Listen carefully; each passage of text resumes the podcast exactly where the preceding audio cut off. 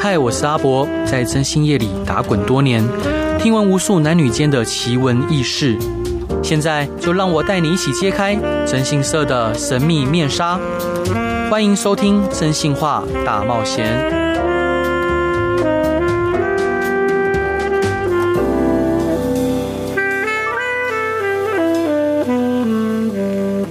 Hello，各位亲爱听众朋友，大家晚安，欢迎回到飞碟电台，收听由我真心社阿宅所主持的《真心话大冒险》。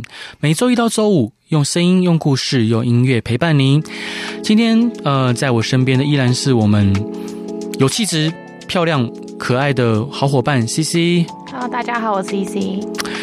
哎，我我们公司其实每天有一有一种委托是委托跟咨询呢，是每天几乎都有。三四折以上的，你知道是什么吗？我知道啊，这是什么？就是诈骗案件。对，诈骗案件，因为我们公司有提供免费的诈骗咨询服务。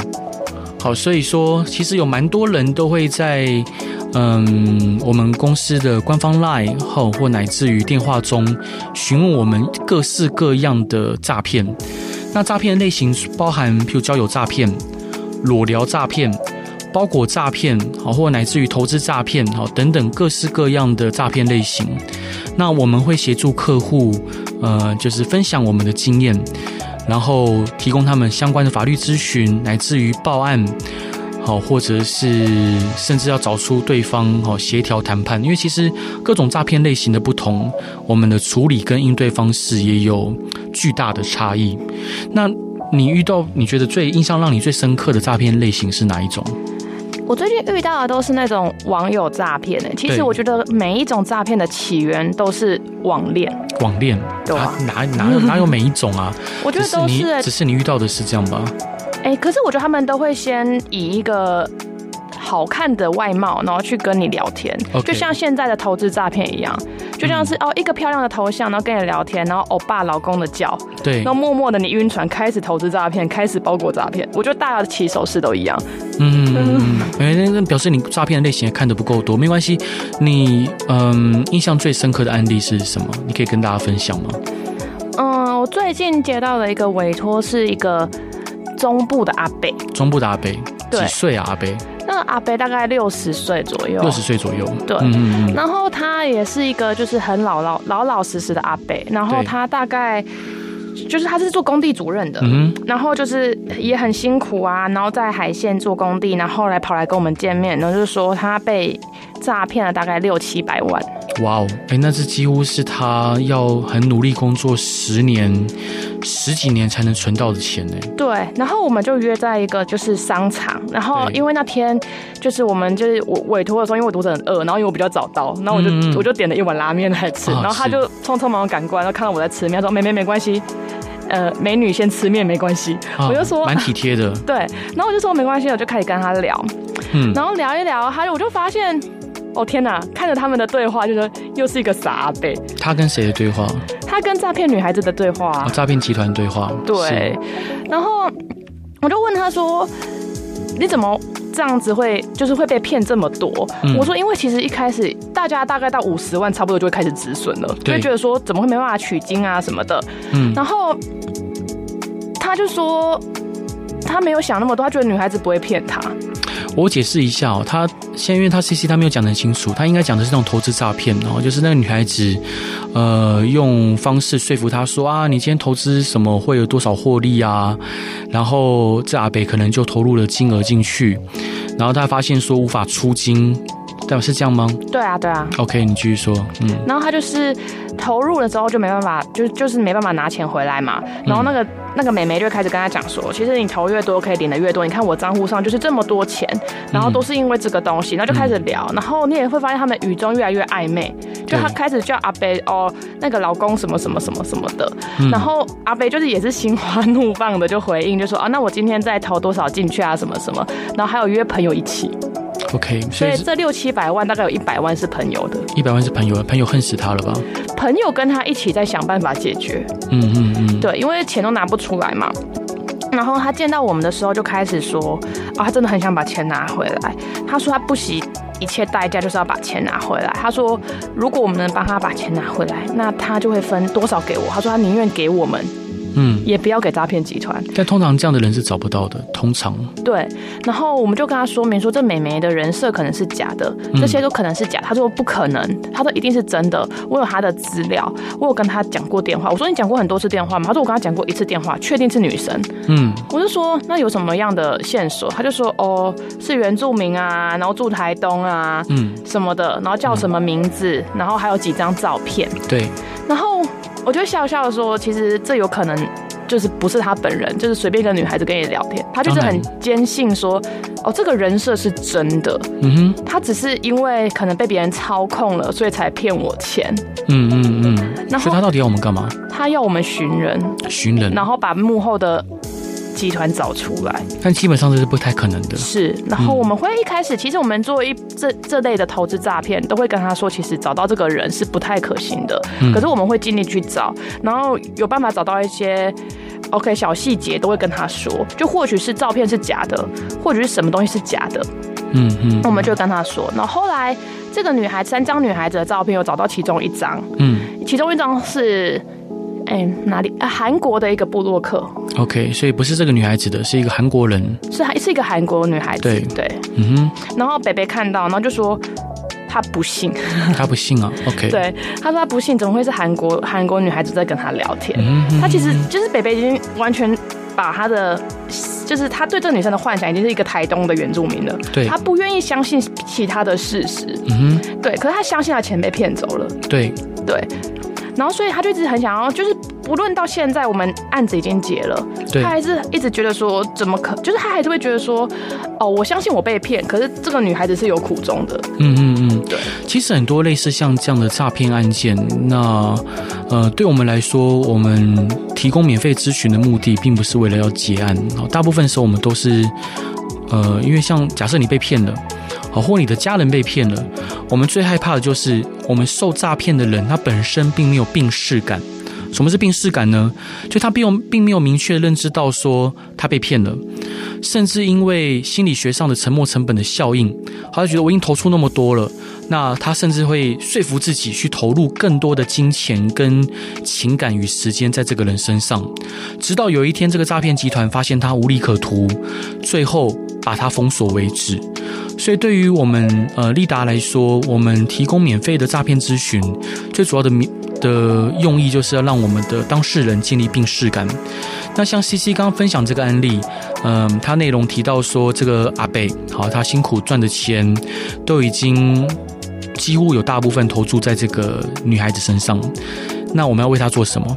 我们要一一的去梳理资料，看看有没有资料是可以用的。当然，我们在接案之前，我们会告诉他说，找到这个女孩子的几率是微乎其微，哦，几乎不可能。但是我们能帮你证明说，OK，这个女孩子就是，呃，是假的，又或者是她或许真的有那么一些些资料是可以用的。好，我们进一步的来探讨这事情，因为大部分人会说谎。好，譬如像我自己啊，或者是身边你身边的人说谎，通常都会找自己熟悉的地方说谎。举例来说，呃，他跟你讲说他是辅仁大学的学生，假设，好，假设，那表示他对辅仁大学有一定程度的了解，可能是他的好朋友、好闺蜜，好，或者前男友是辅仁大学的学生，所以他们通常在建立人设的时候，不会建立一个自己完全不相干的东西。所以在少部分的案例里面，确实是有可能可以透过征信社的手法去抽丝剥茧，另外的去找到这个人。那当然，我们在下一段节目里面，我们可以分享像这样的案例。但回到刚刚 CC 你分享这个内容，这个阿北看起来是什么样的人？他没结婚吗？阿北结婚了，结婚了哦，他老婆气死吧？他不，他到今天还不敢跟老婆讲。当然不敢讲了。对，然后他就说阿北是骑摩托车的，他从海线骑摩托到台中办公室来。对，我说。阿贝，你上班怎么没开车啊？阿贝说：“哦，其实今年要换车了，可是我的钱被骗了。”嗯，然后听得有点想哭啊，是 因为因为六七百万可以买很好的车，对啊，就算配上贷款。那阿阿阿北是真对这女孩子动心了吗？阿培应该是对爱情动心的。嗯，其实其实很多，当然我们待会可以提到，就是有关就是受诈骗的民众他的特殊的特性。好，那。这这这个阶段，你想要分享给大家的歌是什么歌？呃，我想要分享那个《困兽之斗》，困兽之斗，周杰伦的。嗯、然后这是，这是我就是周杰伦那张专辑，我非常喜欢。然后这个阿北一出来，然后一直很想奋力一搏。他说我找了谁，也找了谁帮忙，然后讲了一大堆之后，我就觉得他真的很想要奋力一搏。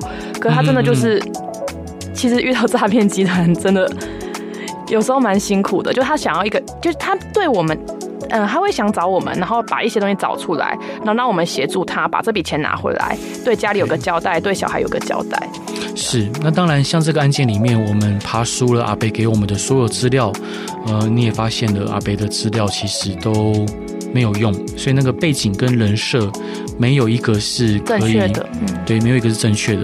但是最后还是要跟各位分享哦，就是任何的寻人工作或征信社的案例，很多都是像在一团混乱的毛线球里面，好，要把这个毛线给理顺。那我们要找到一个头，好，那以寻人案件来说，我们要找到一个可用的资料或复数以上可用的资料。那像这个案件里面，他所所有的人设都是假的，所以。呃，他的困兽之斗，好，终究是失败的，好吧？我们就一起来听周杰伦的《困兽之斗》。Hello，各位亲爱的听众朋友，欢迎回到飞碟电台，收听由我真心是阿宅所主持的《真心话大冒险》。每周一到周五晚上十一点到十二点，用声音、用故事、用音乐陪伴你。今天在我身边的好伙伴是 CC。Hello，大家好，我 CC。我们今天刚刚探讨的是。诈骗，好，因为我们公司有提供免费的诈骗咨询。那我们刚刚聊到说，其实，嗯，像刚刚上一段我们讲到一个案例然后，是一位中年北北，他有婚姻有家庭，但是他还是，嗯，在网络上认识了一名女性，好可爱的小女生。那这个可爱的小女生在跟他对话之中，让他有了恋爱的错觉。那他投注了情感。投注了时间，结果发现是一场空，是困兽之斗。好，他努力之后，结果还是没有任何的结果。那像我们其实遇过蛮多各种类型的案件。其实我在这边要跟各位亲爱的听众朋友宣导，其实所有的诈骗集团，他们所利用的无非就三个、三个、三件事，就是人性中的弱点。第一个就是贪。什么是贪？你可能他他告诉你说，你投入更多的金钱，你投入更多的呃内容，或者是你抵押什么事情，他就会 feedback 给你更多的利润，好，更多的金钱，好，或者是呃股票啊，或各种的嗯资产的形式。他利用人性中的贪。第二个，他利用人性中的怕。什么人性中的怕？譬如我们常见的那种。呃，勒索、掳人勒赎诈骗，他告诉你说啊，你的孩子现在被绑绑架了，好，有一个孩子告诉你说啊，妈救我啊，我现在被绑了，好，或者是他告诉你说，你现在外面卡到什么事情，好，你现在因为被嗯、你涉及某某犯罪案件，好，检察官要冻结你的资产，好，你要配合去 ATM 操作，好，利用人性中的怕，再来就是利用感情，好，利用你。感情上的空洞跟脆弱，他趁虚而入，趁虚道细，好，透过这样的方式，让你投注感情之进去之后，然后进而引诱你，好，迫使你去付出更多的金钱。那在这边，我想分享一个案例是这样子，其实还有一种诈骗形式叫做股票投资，好，他会引诱你去投资一些未上市股票或者是一些。嗯，股呃，就是一些特别的港股，好，或者是国外的期指啊，股票。有一个案例很特别，我印象非常深刻。呃，他来找我的时候，他是一个嗯工程师，好，是一个虽然他是工程师，但他并不并不算是一个宅男，因为他打扮得非常的得体。好，即使是晚上我们碰面的时候，他还是穿着西装笔挺，脸上没有什么油光，哈，就非常的好看。好，干干净净的，然后梳着利落的平头。那他告诉我说，他想要找出一个女孩子，跟刚刚 CC 分享的案例有一点像。他想找出这个女孩子，他想怎么找呢？他跟我说，这个女孩子，他呃跟他讲说，她是呃香港某国际银行的李专。然后认在交友平台上认识之后，他希望我们的当事人好可以跟他以结婚为前提交往。那他们的对话非常的，这个这其实诈骗集团的呃类交友诈骗有一些典型哈，有一些呃通常常见的案例，但它状况很不符合常理。第一个就是这个女的每天花很长的时间陪我们客户聊天，时间也不固定，好，不见得早上，也有可能是晚上，好，也有可能是任何这个男男性方便的时间，好，这是蛮蛮不合理的。然后第二个，他陪我们男性聊天的时间非常长，而且每一次都是透过电话。每一次都透过电话。第三个，这名女性提供给他的资讯非常的多，多到破绽百出。譬如说，这个女的会说：“呃，好，她我直说，她这女的说她自称自称是香港汇丰银行的呃理专，好，他们说他们理专有分呃三种等级，哈，她是负责最高级的那一种。然后她提到说，她有来台湾受训，好，然后她来台湾吃什么小吃，然后她包括她登机的照片。”好，他去哪一家饭店住宿的照片，他一张一张都传给我们客户了。也就是说，今天他留了那么多资讯跟资料给我们的当事人，其实很容易被拆穿。如果他是假的，他留的资讯太多了。好，包括说这个女的也不断，呃，她的汇钱，好，也是透过她，嗯，她是不是透过自己的账户？但她透过一个很明确的账户，她说这个账户的名字是她的亲戚的。好，然后他说他可以帮他代抄股票，他可以帮他处理什么什么事情，我觉得蛮蛮不合理的。加上我看到他们的对话，好，他明显其实是有动感情的，他并没有很快的去呃跟这个男性呃互称男女朋友，好，或者老公老婆，而是两个人互相有在聊一些很深入的东西，包括他们会聊音乐，他们会聊宠物，他们会聊对未来的 vision。然后他们会聊他们喜欢去哪个国家玩，我觉得非常不合理。OK，那我第一个步怎么做呢？呃，我在得到这个资料之后，我我就明确告诉他说，确实，好，确实，呃，大部分交友诈骗是找不到的。嗯，但是以你这个案件里面来说，他留下的破绽太多了。好，其实香港的呃，就是。证券相关的监管法规其实算蛮严格的，对，好，并不下于台湾，所以说他今天如果做了这样的事情，我们要找到他，并不是一件难事，而且他投资的股票，这个女孩子就是说服我们当事人投资香港的股票，那只是说他报的报的名牌哈，其实呃十只有八只都是买了之后就下跌，好，我觉得只能说他运气不好，好，因为那阵子股票其实没有那么难做，嗯。那我了解了之后，发现就是这个案件其实是有机会找到的。那我们的起手式当然还是先，嗯，透过各种方式去爬梳这个女孩子给的资料是真是假。好，那的确，好，我们后来了解之后，确实香港汇丰银行确实会派人来台湾受训。好，确实是有这门事情，就是事情不是他瞎掰的。嗯，比如说，的确，他他一定自己或者是自己身边的人有呃有这样的经历。所以加上他会让我们的当事人去投资香港的股票，而且确实有投资股票，并不是假的。嗯，那也表示说这个人是真实存在的，因为我们很好回溯，很好去追。只是他给的人设可能是假的。那后来我们就从他的照片里面去找，好，的确香港有这么一个人，这么一名女性。嗯，那只是跟他讲的名字不一样，不一样，好，不一样。那后来呃，我们资料就发现对不起来。但是有很多资料是这么真的有这么一个人或这么这么一样样这样的活动，那我怎么做？我们就直接单刀直入的，我们打电话去香港的汇丰银行，我们告诉他说，有一名这样的女性，以你们的名字，好，你们李专的名字来跟我们当事人进行交易，呃，交易，嗯，讹诈，好，有可能是有讹诈的疑虑，嗯，那请他们协助去查询。那他们其实也很重视这个事情哈，他们查证结果就是，哎，确实没有这个人。好，当然我全程也要把这个对话录音给我们当事人。就像我刚刚上一段强调的，其实很多受诈骗的人，他们最最害怕就是他们当事人并没有病识感。对，好，那即使到这个阶段，我们当事人还是不断的在陪这个女生聊天。嗯，好，那我告诉他说，这个女孩子她给你的资料是假的，好，但是她确实有拿你的钱去买股票。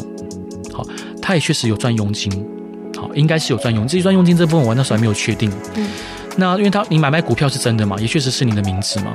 对，好，那唯一他可能获利的方式就是他的佣金，好，因为投资某些股票，可能它有一些佣金可以抽取。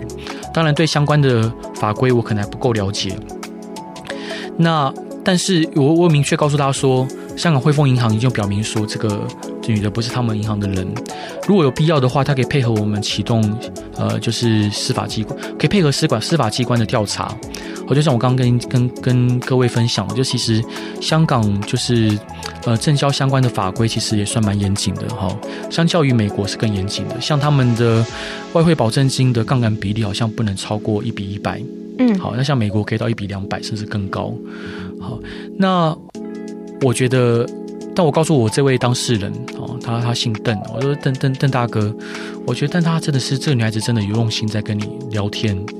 真的有任用心在跟你交朋友，我相信你也舍不得，就是把他交付交交交到司法机关去被调查，因为他一定会被抓抓出来。嗯，他一定会被抓出来。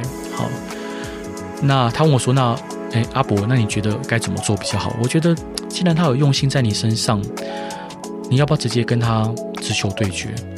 他说：“怎么直球对决？”我就直接告诉他：“我们去汇汇丰银行问了，没有这个人啊，没有这个人啊，没有这个人。”OK，那他。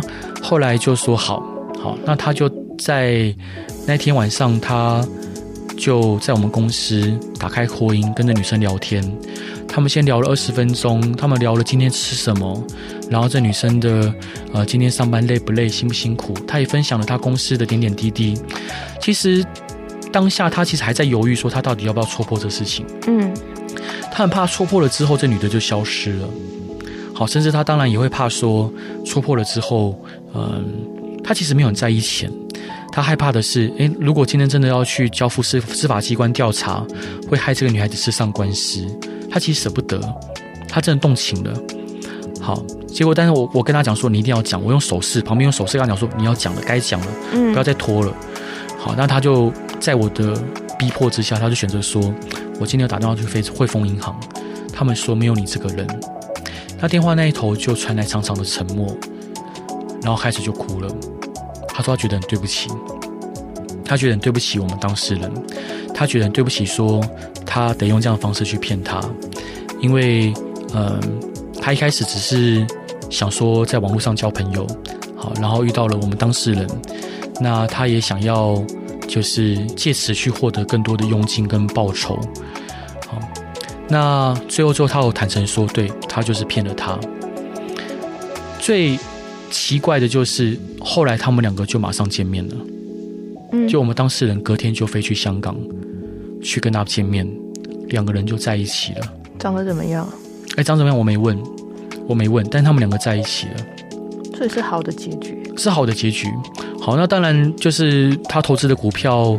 呃，都都都是赔钱股票哦。他就这个女生帮他代抄股票的想法是什么？他是他是投资这几只有很高额的佣金，还是为什么要帮他抄这几只？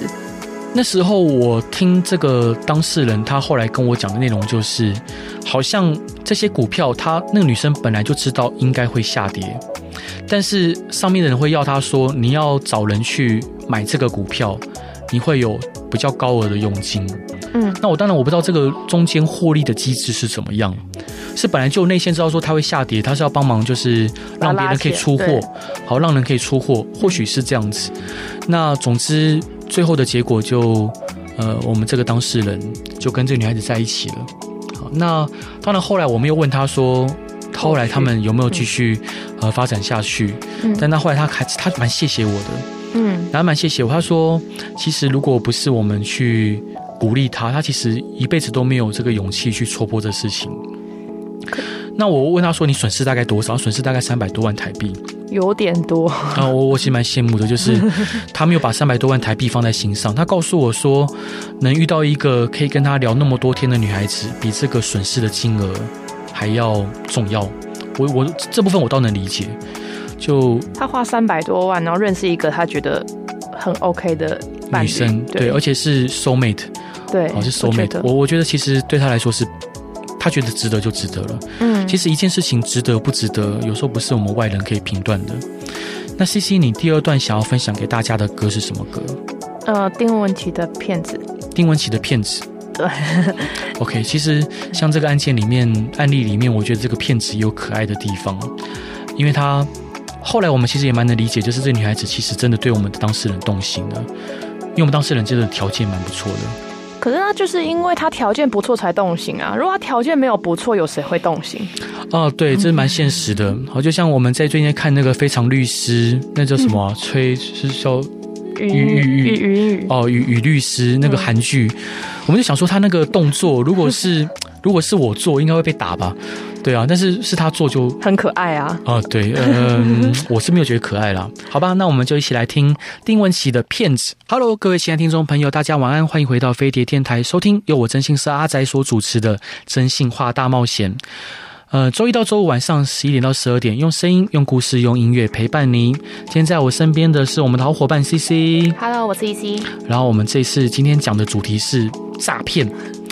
那在这在讲到诈骗的时候，我们刚刚 CC 在第一段有提到，就是很多诈骗都是利用人的寂寞，利用情感去诈骗。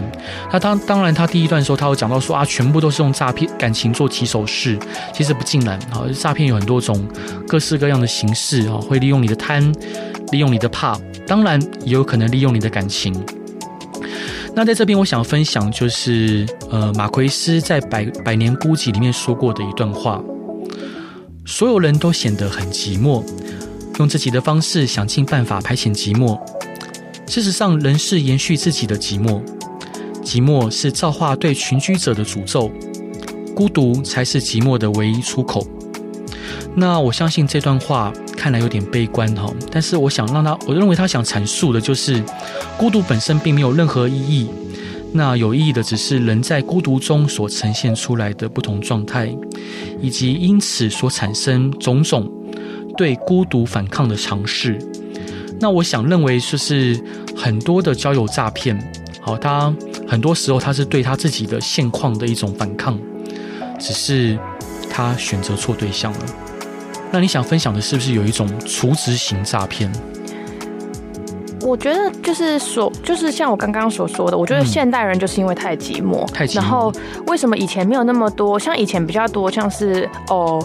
绑架啊、勒索的诈骗的那种形式，嗯、现在比较多交友诈骗，是因为现在社交媒体太发达，对，大家无聊就拿手机，对，那拿手机看到一封简讯来说加我赖，我告诉你标股，嗯、是，要不然就是上交友网站，然后聊个三天就说，哎、欸，我告诉你投资的方法，嗯、你只要长得帅一点、漂亮一点，对，大家想，哎、欸，好像可听听看，可是当就像就跟直销一样，好像可听听看的时候，对，你很容易被洗，对对，然后所以我会想要讲就是。有关诈骗，就其实真的，我们公司遇到非常非常多诈骗的案例。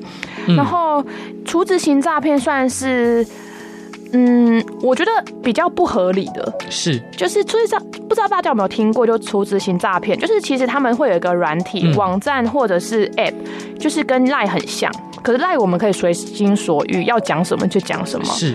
对那个软体或那个平台而言，你只要讲到有关个人资料，就会反白，是你就看不到。就像是我今天跟大家讲说，其实我今天读台大，嗯，他只会看到我今天读空白，嗯、然后就会看不到对方的资讯。OK，可是照片可以传，语音可以打，你只要、嗯、哦一次十块美金，可以讲十分钟，就是无止境储值。嗯、你只要储值，我就可以解锁你被反白的东西。嗯，所以这就是所谓的储值型诈骗。然后可是。你会听起来很不合理，你怎么会用这个软体？为什么他们会那么相信？他们一开始都会在交友平台跟你聊天，然后后来说，要不然我们换到 Line。对。那换到 Line 之后，三天后手机就会不见了。嗯哼。手机会不见，然后就会想尽办法用，就用别的方法联络你说，我这个 Line 不能用，我们改到这个平台。嗯哼。我觉得我的朋友都在这。天哪，听起来超不合理的情况下，嗯、超多人相信。是。然后他们就会到。这些平台无止境储值，然后想办法跟着女生拿到基本资料，要不然就约见面。对，然后他们就会拿这些基本资料来告诉我说，我们真的出资好多钱，可是时间又对不到。你可不可以帮我把这女生找出来？嗯、我们真的很想见到彼此。OK，我我这我想补充一下哦，就是其实这样的交友诈骗已经有一段时间了。那实际上确实会有一名女性跟你聊天，好，那从早期的文字纯文字到后来甚至有语音，好，听说还有视讯的。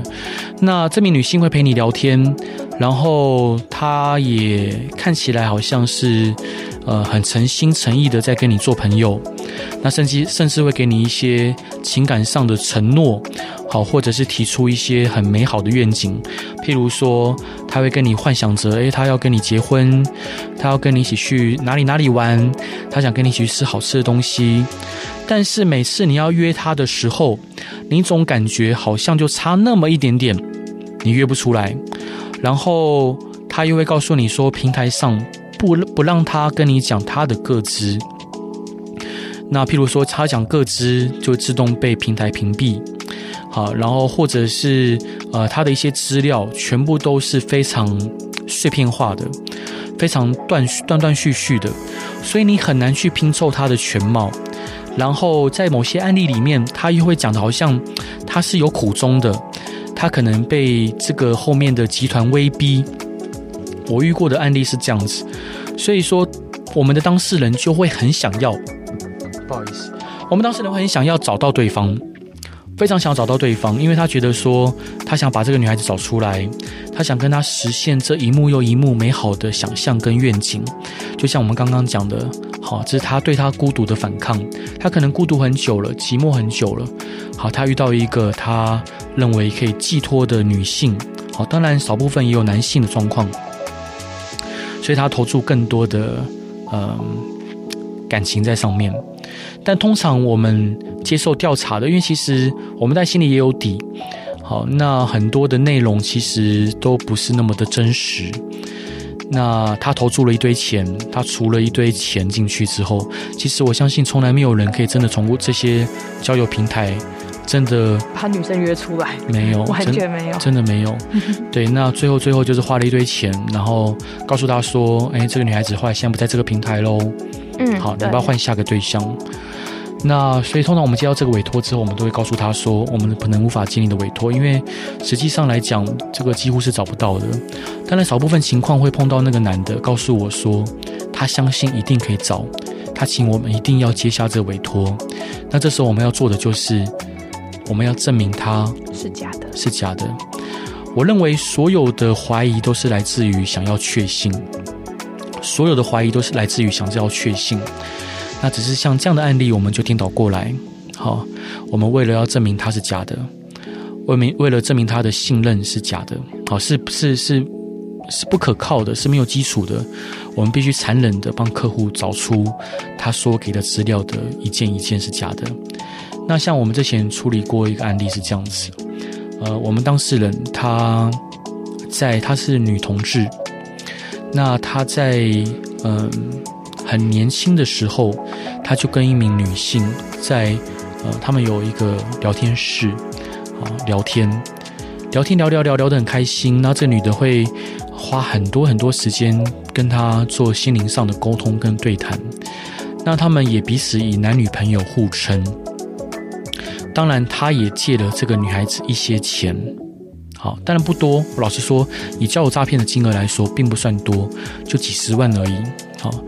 那，但是这个女的会告诉他说，她现在，譬如说，她告诉他，我刚考上某某大学的某某系，好，然后他们就会互相聊啊，说，呃，这个系里面她过得不开心，她觉得这不是她要的，然后是她妈妈要她填的系，她想要转学转成什么某某系，后来到这个女生自称大二了以后，这女生说她转到某某系，好，转到，呃，她自称好转到。台大医学系，好自称，好自称，然后后来她又自称说她去国外，好读医某某医学系，反正他们就这个他各式各样的故事陪伴着我们客户聊了很久很久很久，然后甚至他告诉他现在从国外回来了，然后现在在北部的某某医院担任医师，结果。我们当事人想要找到他，想要跟他真的见个面说说话，但他每次都会用各种方式，只要两个人真的要见面了，他就会找他吵架，然后就开始消失，搞到最后，我们当事人也不敢跟他提见面的要求，因为他很害怕，如果我真的逼紧了，好，就像那个手里的青鸟一样，逼紧了它会窒息，好，但是松开了又怕它飞走，飞得不见踪影。他其实非常的害怕，也患得患失，弄得自己好像要生病了。那他开始委托我们，好就他给的资料去查。其实以这个案例里面也非常的特别，因为大部分诈骗，就像我跟各位报告的哦，不会去透露太多明确的资料。但是这个名女性讲的资料又太过明确，但是有很多地方不合理。譬如说，这名女性她自称说她是呃某某科的主任，嗯，但是她又说她转为住院医师。但她又说她必须要在急诊室值班，其实这些东西有点对不起来。以那间医院的文化来说，有点对不起来。因为我们作为一个侦探，我们对呃很多企业的文化跟资讯，我们要很快的理出脉络。不合理的地方，我马上脑袋会叮一声，叮一声就说：“哎，这不合理啊，这不情况不允许，就是不对，跟我们所知道的不一样。”那当然，我我们也透过这个医院的护理长，好。呃，不管不管是呃急诊室的，好，还是说他们 ICU 的护理长，我都问过，哎，这个情况有没有符合这个条件的女性？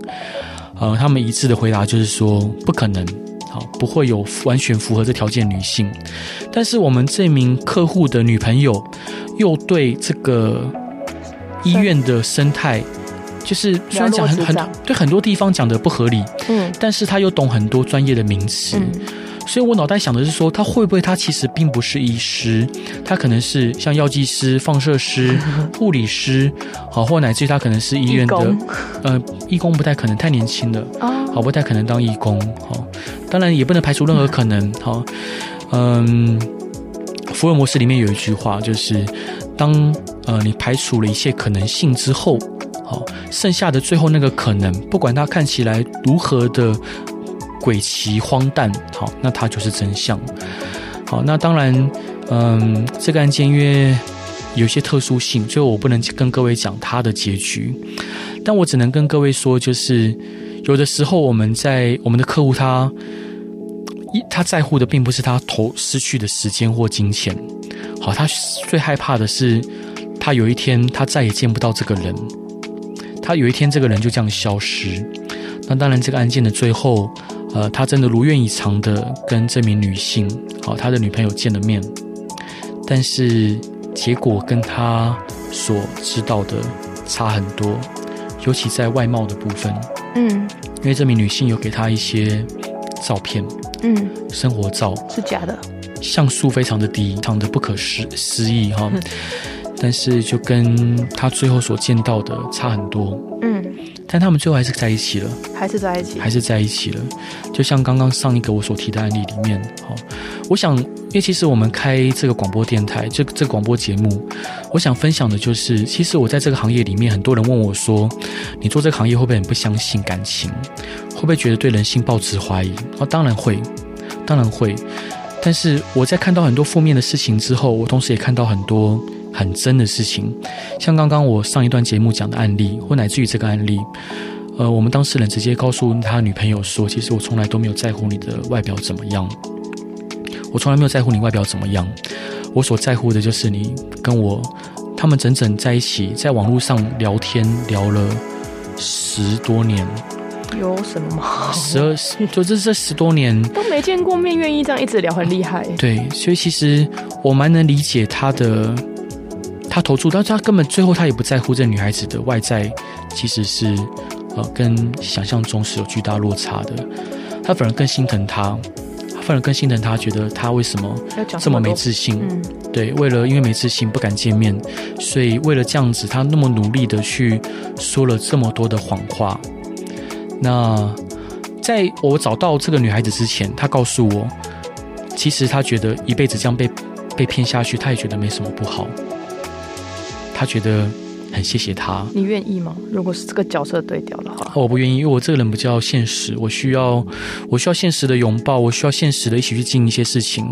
但是我能理解他，我不能认同，但我能理解。那 CC 伙伴，你在这一段想要跟大家分享的歌是什么歌呢？啊，我想要也是分享，就是有关骗子的歌，是动力火车的《我很好骗》。我觉得这些人都。有一些些就是因为情感的依托吧，就是被蒙蔽了。嗯哼，那您说。好，总之，那欢迎各位亲爱听众朋友，如果有任何问题，呃，都欢迎来我们的来真心社阿宅的粉丝团，或是来到我们立达真心社粉丝团留下你的疑问。那当然，如果有想听什么样的故事，有任何的指教或建议，都欢迎跟我们说。那最后，我们就一起来听动力火车的文好片。那希望大家都不要再被骗喽。晚安，拜拜。